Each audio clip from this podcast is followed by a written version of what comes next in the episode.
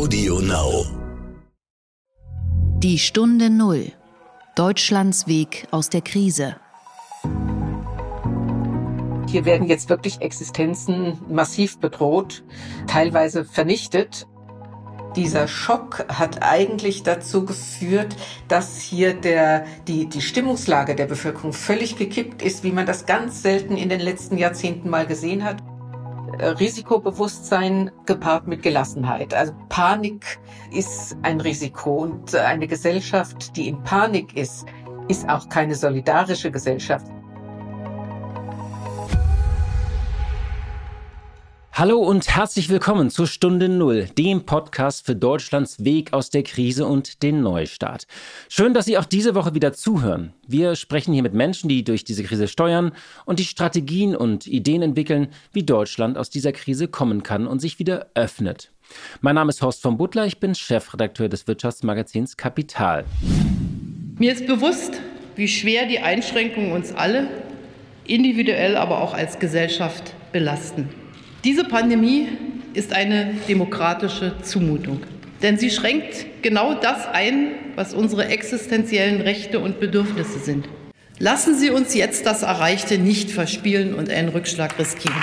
Es wäre jammerschade, wenn uns die voreilige Hoffnung am Ende bestraft. Lieber eine Maskenpflicht als Stillstand im Land. Corona ist ein Marathon. Schwierige dabei ist, wir wissen nicht ganz genau, wie lang dieser Marathon dauert. Ja, zwischen Krise und Neustart, zwischen Shutdown und Öffnung haben wir uns ein wenig verheddert. Wir sehen jetzt Bilder von vielen Menschen in Einkaufszentren und Fußgängerzonen. Die einen wollen endlich wieder raus, leben und Geld ausgeben und die anderen rufen aus der Selbstisolation, seid ihr wahnsinnig geworden. Einige haben Angst, ihre Kinder wieder in die Schule zu schicken und andere sind ratlos, wie sie ihre Kinder die kommenden Wochen zu Hause weiter betreuen sollen. Bröckelt jetzt der breite Konsens der vergangenen Wochen? Was denken die Deutschen wirklich? Wie geht es uns nach vier Wochen Shutdown?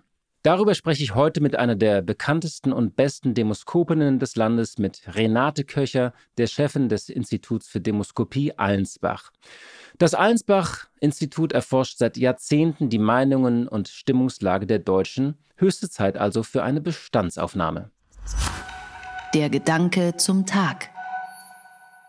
Am Wochenende habe ich einen Aufsatz von Bill Gates gelesen. Er heißt Die erste Pandemie der Moderne und ich fand ihn bemerkenswert. Auch wenn Gates die Welt nicht völlig neu erfinden kann, fasst er die Debatte doch ganz gut zusammen. Und deswegen möchte ich heute hier kurz davon erzählen. Der Gründer von Microsoft hatte schon 2015 in einer Rede vor einer weltweiten Pandemie gewarnt und geraten, dass sich die Länder vorbereiten. If anything kills over 10 million people in the next few decades, it's most likely to be a highly infectious virus rather than a war. Not missiles, but microbes. Now, part of the reason for this is that we have invested a huge amount in nuclear deterrence, but we've actually invested very little in a system to stop an epidemic. We're not ready for the next epidemic. Bill Gates hat mit seiner Stiftung, die er zusammen mit seiner Frau betreibt, weltweit viel getan im Kampf gegen die Ausbreitung von Krankheiten wie Polio, Malaria und Tuberkulose. Ich glaube, es gibt nur wenige Menschen und Stiftungen wie die von Bill und Melissa Gates, die sich mehr dafür eingesetzt haben. Es gibt übrigens eine Netflix-Dokumentation mit rund drei Folgen über Bill Gates und die Stiftung und ich rate unbedingt, dass man sie sich mal anschaut. Danach bekommt man ein völlig anderes Bild von Bill Gates und auch von seiner Frau Melissa. In guter Erinnerung ist mir, dass er immer mit einem Beutel so mit ganz vielen Büchern herumläuft und wenn ein Thema ihn gepackt hat, dann beschäftigt er sich ganz intensiv damit und zieht sich manchmal auch auf eine kleine Insel in einer Hütte zurück, ganz ohne Computer und Smartphone und liest und liest und liest. Gates schreibt in dem Aufsatz, das ist wie ein Weltkrieg, nur dass wir in diesem Fall alle auf der gleichen Seite kämpfen. Alle können und sollten zusammenarbeiten, um mehr über die Krankheit zu erfahren und Instrumente zur Bekämpfung zu entwickeln. Und er sagt, nein, wir haben mit dem Shutdown nicht überreagiert, auch wenn die Folgen dramatisch seien. Die wirtschaftlichen Kosten, die zur Senkung der Infektionsrate gezahlt wurden, sind beispiellos, schreibt er. Das habe aber nicht nur am Shutdown gelegen, denn die Menschen hätten sich in einer Pandemie sowieso anders verhalten. Anders gesagt, die Wirtschaft wäre ohnehin eingebrochen. Das exponentielle Wachstum der Infektionszahlungen hat uns ja alle erstaunt.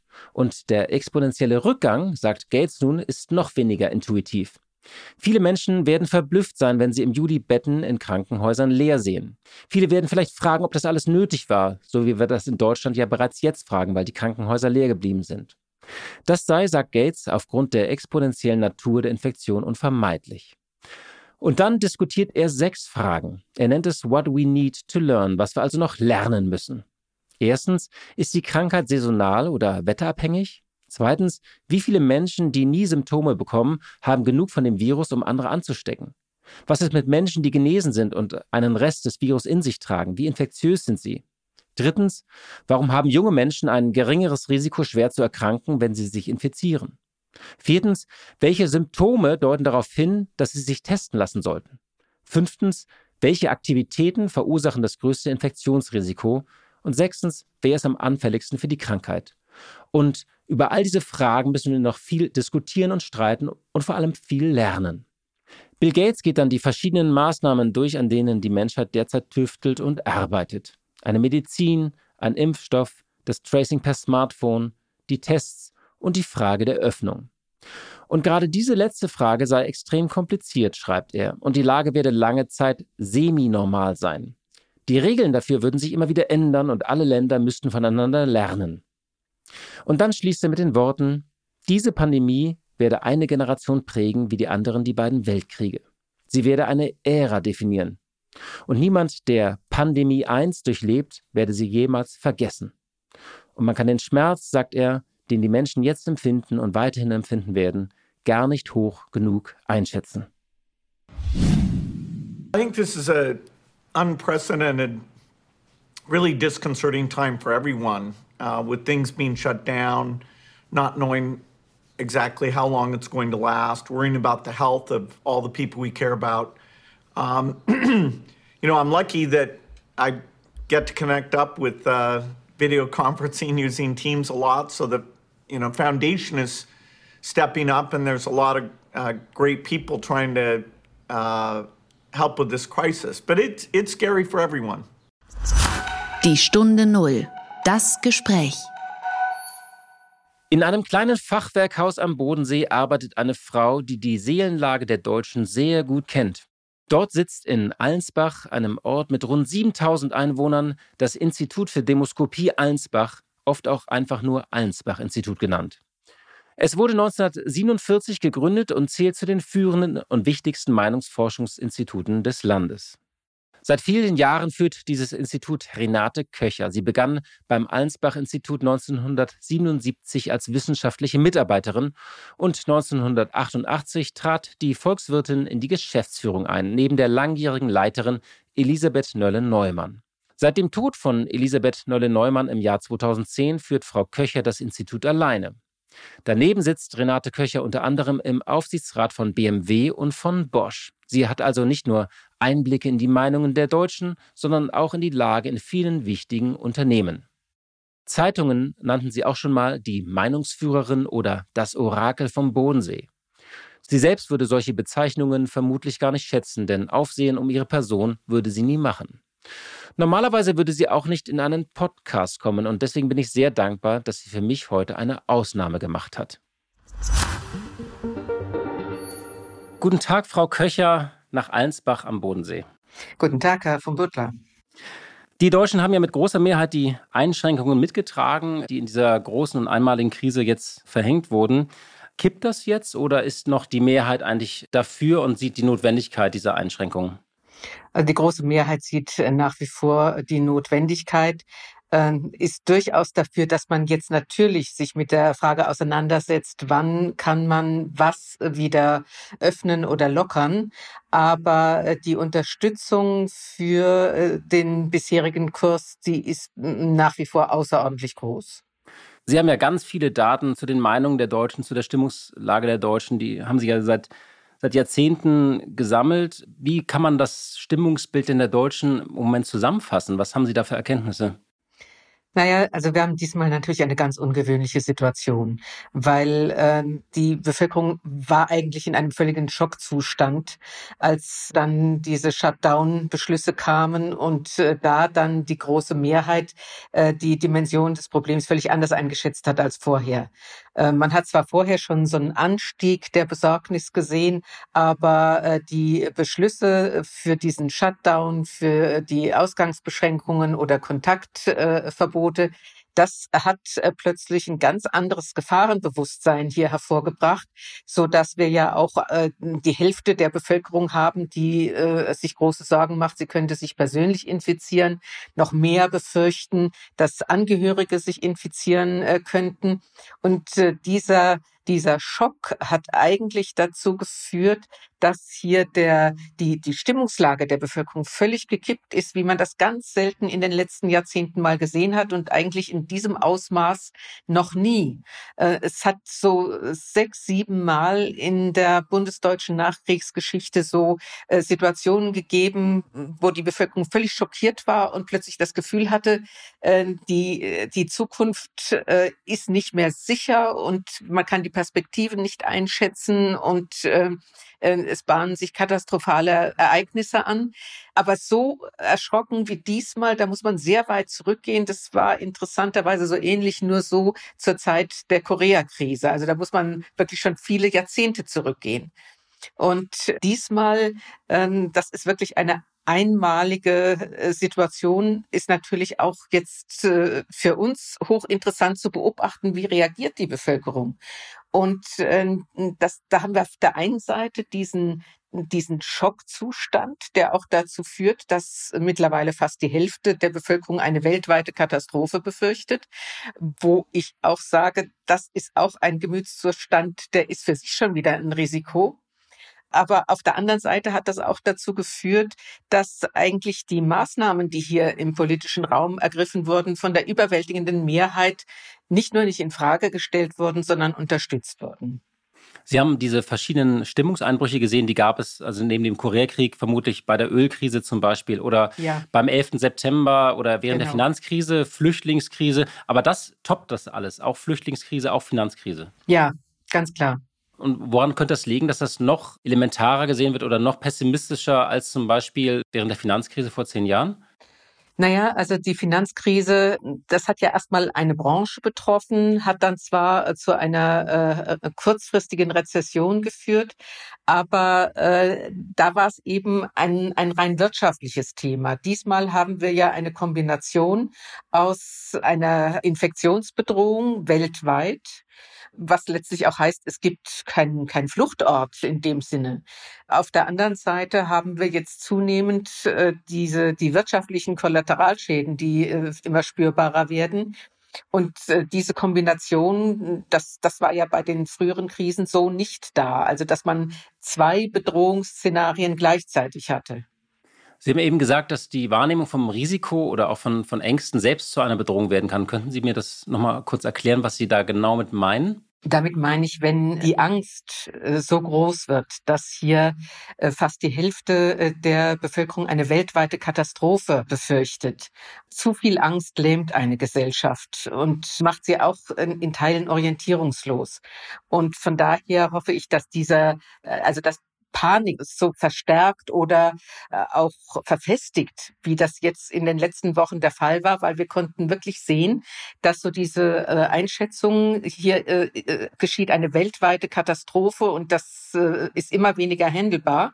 Äh, dass sich das verstärkt hat, deutlich. Ja, und ich äh, denke, dass äh, gerade für die Bewältigung einer solchen Situation, denn bewältigen werden wir sie ja und auch andere Länder äh, werden sie bewältigen, ist natürlich auch äh, eine gewisse Gelassenheit wichtig, äh, Risikobewusstsein gepaart, gepaart mit Gelassenheit. Also Panik ist ein Risiko und eine Gesellschaft, die in Panik ist, ist auch keine solidarische Gesellschaft. Es ist ja jetzt auch oft zu hören, äh, dass so die, die Hilfsbereitschaft so groß wäre. Das stimmt in Teilen. Aber in Teilen stimmt auch, dass äh, sogar Rücksichtslosigkeit zunimmt, ähm, äh, oder so ein rette sich wer kann und der äh, der andere eher als äh, der Feind der Virusträger gesehen wird. Ja, also die, die beispielsweise in äh, Gebieten leben, wo ein starker Ausbruch war, die können auch ein Lied davon singen, ähm, was für Ausgrenzungen sie äh, ausgesetzt waren dann in den Folgewochen. Ja, das habe ich auch gehört. Man hört von Ausgrenzungen, auch von, von Anzeigen oder Denunziationen, also dass man irgendwie verdächtigt wird, irgendwas gemacht zu haben oder irgendwelche Übertritte gemacht zu haben. Das ist eben so die andere Seite, nicht? Neben der Solidarität. Das ist die andere Seite, also beispielsweise auch äh, eine äh, Klinik, die vorübergehend betroffen äh, war mit einigen Fällen, da haben dann die Mitarbeiter regelrecht Drohmails bekommen. Sie sollen sich ja nicht in der Nähe von bestimmten Läden sehen lassen oder in der Nachbarschaft sehen lassen. Also deswegen meine ich, eine Gesellschaft, die äh, risikobewusst ist, das ist wichtig im Moment. Aber eine Gesellschaft, die sich äh, ängstigt äh, außerordentlich, äh, das bringt auch wieder Kollateralschäden hervor, übrigens auch für die, für die Menschen selbst, weil wir haben einen hohen Anteil in der Bevölkerung, der im Moment die Bilanz zieht, dass äh, das Ganze äh, sie psychisch äh, sehr belastet. Und wir Deutschen sind ja sowieso Weltmeister im Angst haben und das kommt jetzt noch sozusagen hinzu. Und da wollte ich auch mal nachfragen. Es gibt ja immer so Themen, die den Deutschen wichtig sind. Also das war in den Nullerjahren die Arbeitslosigkeit. Das war dann irgendwann das Thema Flüchtlinge 2015 und Immigration. Dann war das Thema Klima natürlich sehr wichtig. Gibt es da irgendwelche Verschiebungen? Also wird diese Krise so eine Art Metathema, was sich gerade über alle anderen drüber gelegt hat? Naja, also jetzt über die letzten Wochen hat das Thema ja vollständig äh, dominiert, auch in der Medienberichterstattung, auch in den äh, politischen Debatten gibt's ja nur noch wenig andere Themen, äh, die äh, hier eine große Rolle spielen. Ähm, also von daher kann man äh, gar nicht erwarten, dass in der Bevölkerung das jetzt nicht das Thema Nummer eins wäre. Wie sich das entwickelt, kann im Moment keiner sagen. Das hängt ganz wesentlich davon ab, äh, wie äh, sich die, die Infektionsrate entwickelt. Das hängt ganz wesentlich aber auch davon ab, wie sich die Kollateralschäden entwickeln. Denn der Anteil der Bevölkerung, der unmittelbar betroffen ist, sei es durch Kurzarbeit, sei es durch Betriebsschließungen, äh, der ist beachtlich. Und ähm, äh, der Anteil, der mittlerweile fürchtet, dass der Arbeitsplatz nicht mehr sicher ist für die Zukunft, der beträgt knapp ein Fünftel. Das ist äh, auch eine deutliche Steigerung. Trotzdem finde ich interessant in der jetzigen Situation, dass doch die große Mehrheit zwar besorgt ist über die wirtschaftlichen Auswirkungen, aber äh, sich noch nicht unmittelbar bedroht fühlt dadurch.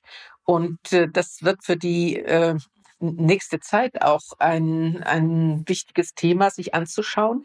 Es sind nicht alle gleich betroffen von so Vorschriften wie äh, jetzt Maskenpflicht oder Ausgehverbot oder Kontaktsperren. Das betrifft erstmal ähm, die meisten.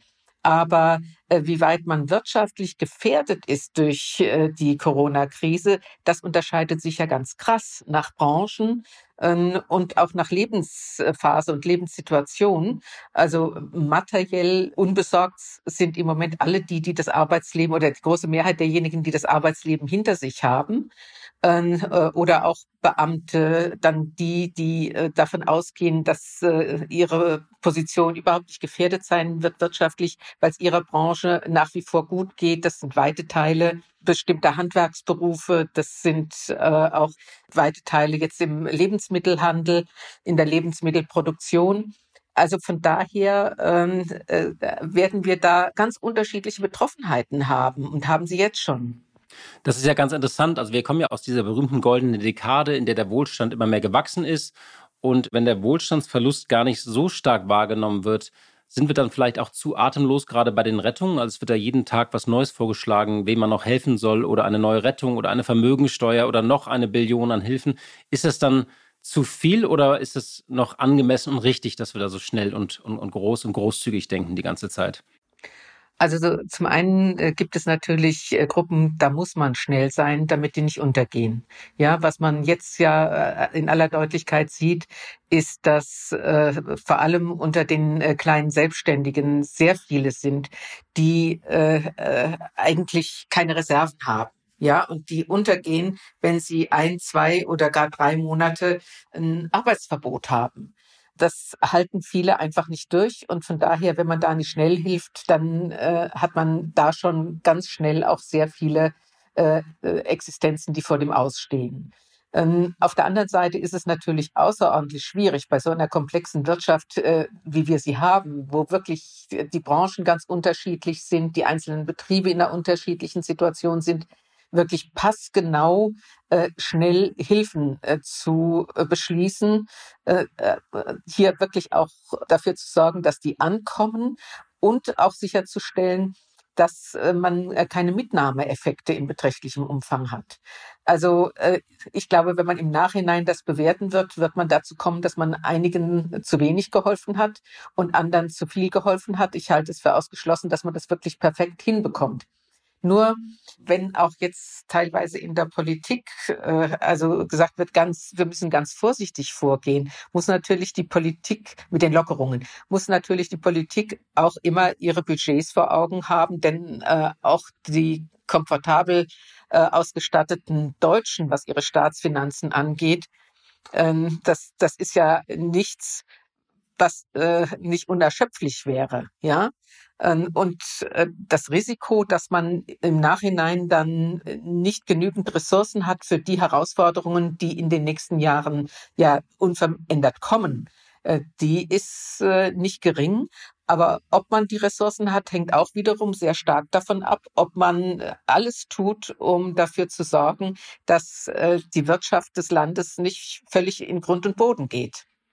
Das ist ja eine ganz interessante Beobachtung. Also wir hatten ja gerade zum Beispiel noch die Klimakrise zur Jahrhundertaufgabe erklärt. Dafür sollten auch dreistellige Milliardensummen mobilisiert werden. Kann es sein, dass sich das erstmal die nächsten ein, zwei Jahre als eine Art Luxusthema entpuppt, was dann auch in den Köpfen der Menschen so ein bisschen in den Hintergrund wieder rückt? Oder kommt das genauso wieder als Thema? Was ist da Ihre Einschätzung so auch von früheren Krisen? Naja, also äh, bei diesen Dingen geht es um äh, solche Beträge, dass äh, der Einzelne eigentlich äh, nicht wirklich sich intensiv an der Debatte in der Regel beteiligt. Ja, wie viel Milliarden oder gar Billionen für bestimmte äh, Herausforderungen hier zu stemmen sind. Außerdem ist es ja auch so, dass auf europäischer Ebene der Riesenetat, der da im Raum steht für Klimaschutz und für Green Deal insgesamt, dass der ja, wenn ich das äh, richtig verstanden habe, äh, nur teilweise neu rekrutiert wird, die Gelder, sondern da ist in hohem Maße an eine Umverteilung gedacht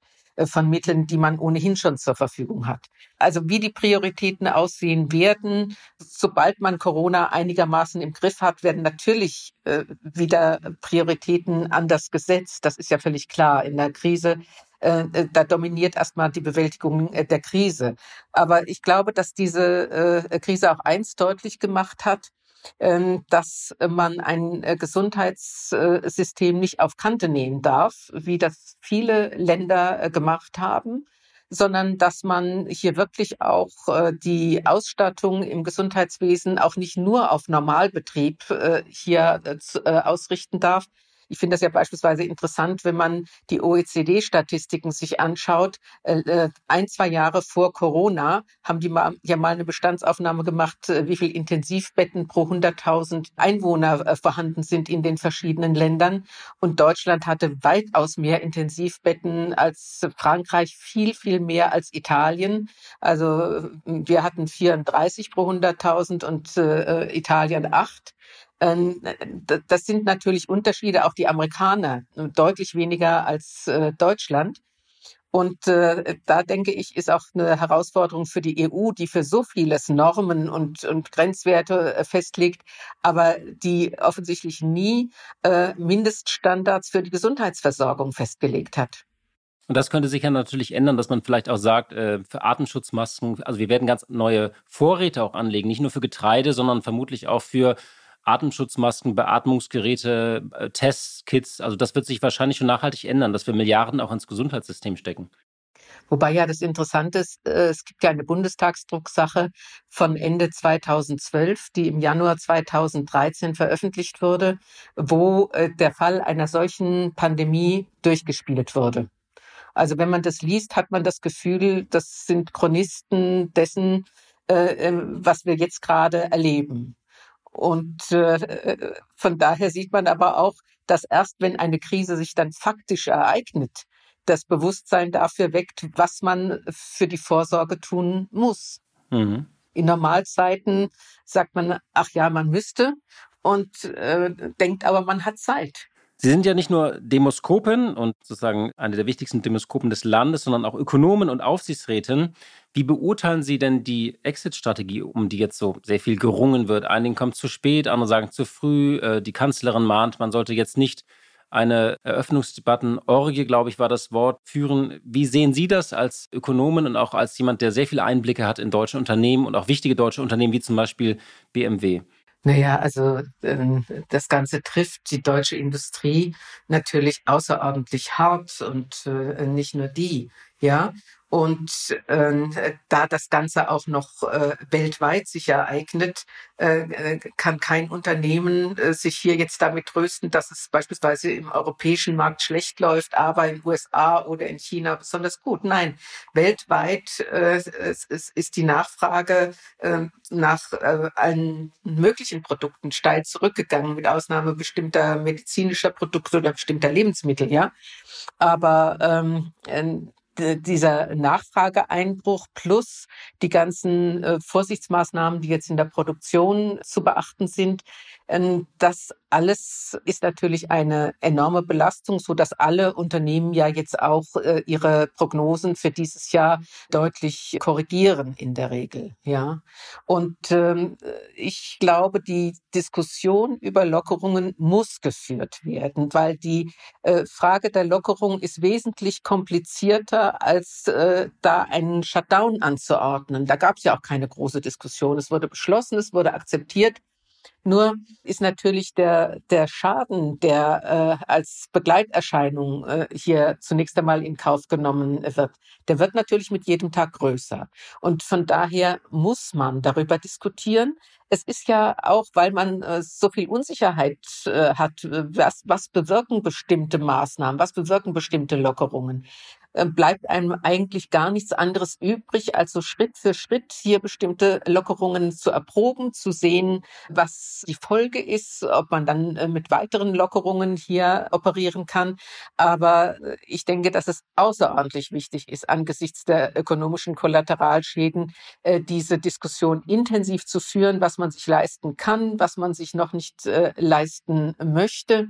Denn wir haben ja nichts davon, wenn wir vielleicht in anderthalb Jahren äh, den äh, Virus besiegt haben und äh, die Wirtschaft äh, ist völlig am Boden. Ja, das ist dann auch dieser Gegensatz, der so ein bisschen aufgemacht wurde, Geld oder Leben oder Mensch gegen Wirtschaft. Gibt es überhaupt diesen Antagonismus oder ist das ein scheinbarer Gegensatz? Weil es geht ja eben auch um die Existenz von vielen Menschen und um die Gesundheit gleichzeitig.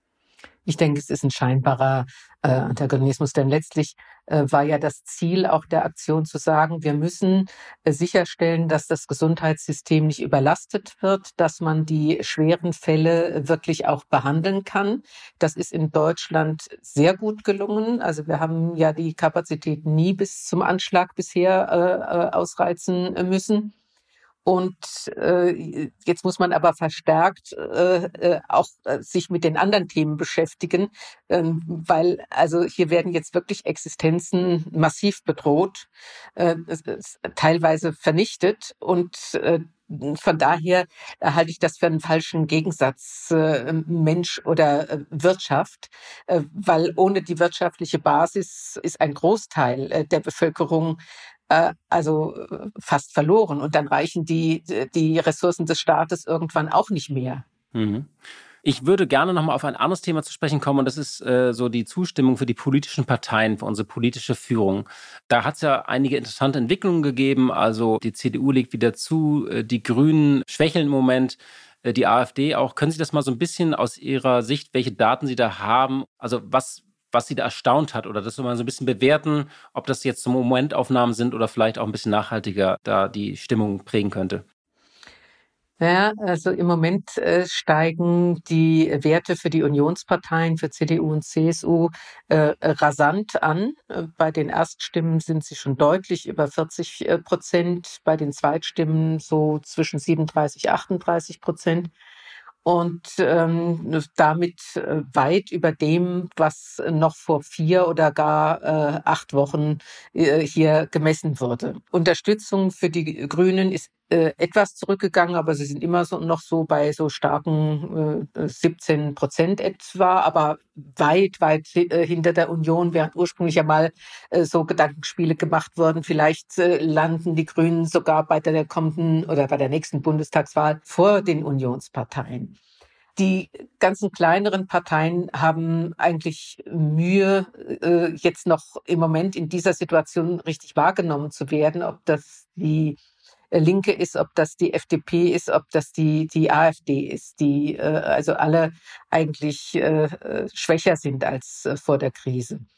Aber was man hier sieht, wir hatten ja auch schon lang vor Corona, haben wir Untersuchungen durchgeführt, wie weit die Bürger den Staat als stark oder schwach äh, erleben. Und da war ein sehr ausgeprägtes Bedürfnis zu sehen, äh, einen starken, handlungsfähigen Staat äh, zu äh, haben. Und äh, die, die Krise war ja jetzt das Ereignis, das eigentlich äh, ganz entschiedenes Handeln erfordert hat. Und diese Herausforderung wurde auch angenommen.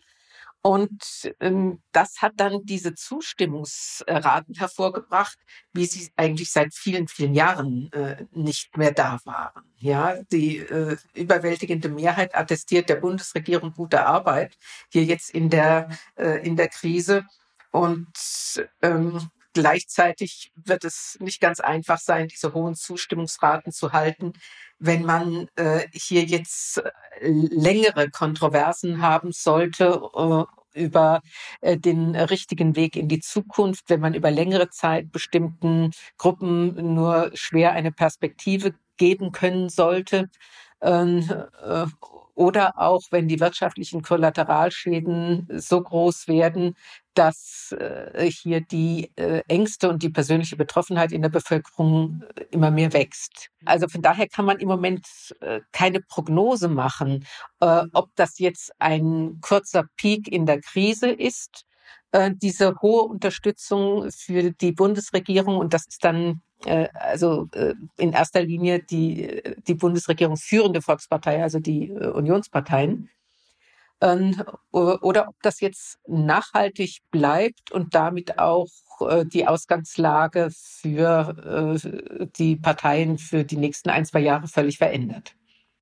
Ist ja auch ganz interessant, so wenn wir mal auf zum Schluss auf ein paar persönliche Werte kommen. Also die Zustimmung für Angela Merkel oder Leute wie Jens Spahn oder Markus Söder. Es hat ja auch so ein bisschen in das Kandidaten- und Nachfolgekarussell der CDU eingegriffen, diese Krise, oder?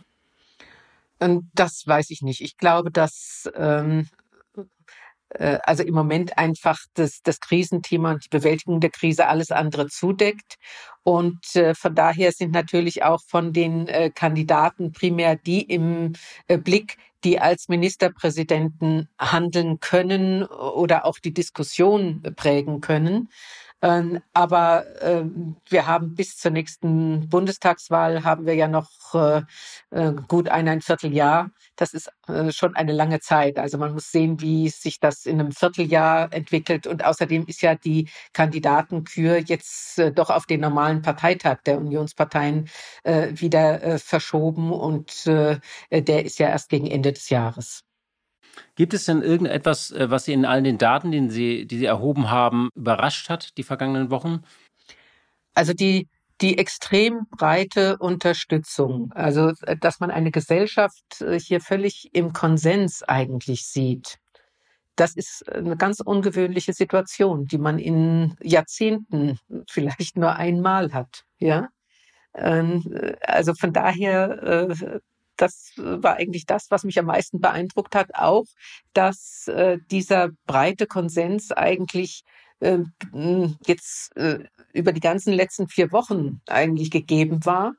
Äh, obwohl die Bevölkerung schon sehr aufmerksam äh, registriert, ähm, wie gefährdet weite Teile der Wirtschaft im Moment sind und auch knapp die Hälfte der äh, Bevölkerung fürchtet, von den wirtschaftlichen Kollateralschäden eingeholt zu werden. Ja, also ähm, das finde ich ganz bemerkenswert und ähm, auch die Disziplin, die an den Tag gelegt wird, Ähm, ich, ich muss sagen, dass mir die Politik teilweise zu wenig Vertrauen in die Bürger setzt. Die haben sich eigentlich äh, so äh, äh, diszipliniert verhalten in äh, den letzten äh, vier Wochen, äh, dass ich äh, also mehr Vertrauen hätte, dass sie auch für die kommenden Wochen und Monate eigentlich risikobewusst sich verhalten und nicht leichtsinnig. Frau Köcher, das war doch ein schönes Schlusswort, dass die Deutschen praktisch sehr vernünftig waren, sehr diszipliniert und vielleicht auch noch ein bisschen Disziplin und Durchhaltewillen für die kommenden Wochen aufbringen. Vielen Dank für Ihre Einschätzung und äh, in die Seelenlage der Deutschen und einen schönen Tag noch an den Bodensee. Einen schönen Tag. Adieu. Die gute Idee. In jeder Folge stellen wir eine gute Idee vor. Und die Initiative, über die ich heute berichten möchte, heißt Fedelsretter. Und sie wurde von einer Wirtschaftsförderungsgesellschaft und dem ehrenamtlichen Team von Lokalsupport in Köln umgesetzt. Für alle Nicht-Kölner wie mich zum Beispiel sei noch einmal kurz erklärt, Fedel, und ich hoffe, das spreche ich jetzt gerade richtig aus, wahrscheinlich nicht, bezeichnet sozusagen einen Teil eines Stadtteils, vielleicht ein bisschen wie Kiez. Das Fedel ist aber mehr als ein Ort, es ist das Gefühl, nach Köln zu gehören. Und wer das verstehen will, sollte sich auf YouTube einmal anhören, wie 40 Kölner das bekannte Lied in unserem Fedel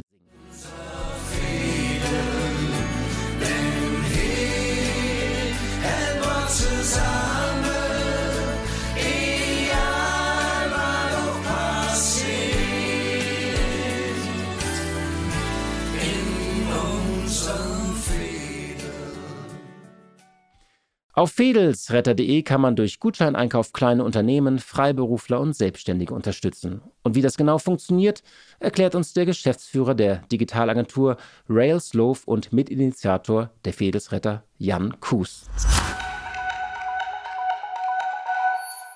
Also man geht auf die Seite fedelsretter.köln beziehungsweise auch in anderen Städten äh, findet man uns unter bleibtbunt.de. Wenn man dann jetzt eine Stadt ausgewählt hat, sollte man sich als Händler registrieren. Wenn das Geschäft jetzt registriert ist, kann ich als Kunde über die Seite äh, oben im Menüpunkt auf Gutscheine kaufen klicken. Ich kann mir jetzt eine Kategorie aussuchen, wie Kaffee oder Kultur oder ein Einzelhandel. Ich kann natürlich auch gucken, welches Fädel ich aussuche und dann äh, sehe ich erstmal das Angebot des, des Händlers oder der, der Gastronomie oder des Kulturvereins, was sie überhaupt anbieten für Gutscheine. Dann kann ich einen Gutschein auswählen, mehrere. Und zusätzlich habe ich noch die Möglichkeit, halt auch einen sogenannten Fedelsoli mit anzugeben, also einen Betrag, den ich halt dem Händler nochmal ohne Gegenleistung zugutekommen möchte. Ja, und eine andere Idee hat mich übrigens verwundert, und zwar diese, dass unser Arbeitsminister Hubertus Heil ein Recht auf Homeoffice einführen will. Heil sagte wörtlich, jeder, der möchte und bei dem der Arbeitsplatz es zulässt, soll im Homeoffice arbeiten können. Also auch nach der Corona-Pandemie. Irgendwie klingt das in diesen Tagen eher wie eine Drohung und nicht wie eine Verheißung. Die Idee ist ja schon etwas älter. Aber die meisten freuen sich doch gerade darauf, vielleicht wieder ins Büro zu dürfen und nicht mehr Telefonkonferenzen in der Badewanne machen zu müssen, während die Kinder die Küche zerlegen. Und die allerwichtigste Frage ist doch für die meisten gerade, ob sie ihren Job behalten und nicht, ob sie ihn von zu Hause ausführen können. Insofern, lieber Hubertus Heil, ich würde mich derzeit auf etwas anderes konzentrieren. Oder wie man in einem klassischen Büromeeting sagen würde, das hat jetzt nicht Prio. Lass mal woanders PS auf die Straße bringen. Ja, liebe Hörerinnen und liebe Hörer, das war's wieder für heute. Ich danke Ihnen sehr, dass Sie mit uns in diese Woche gestartet sind. Und wenn Ihnen dieser Podcast gefällt, dann hören Sie uns weiter, teilen Sie uns und empfehlen Sie uns über WhatsApp oder soziale Medien. Wir sind am Mittwoch wieder für Sie da. Bis dahin wünsche ich Ihnen alles Gute. Ich bin sicher, die Welt steht derzeit still, aber sie wird sich irgendwie auch weiterdrehen. Die Stunde Null. Deutschlands Weg aus der Krise. Dieser Podcast ist Teil der Initiative Gemeinsam gegen Corona.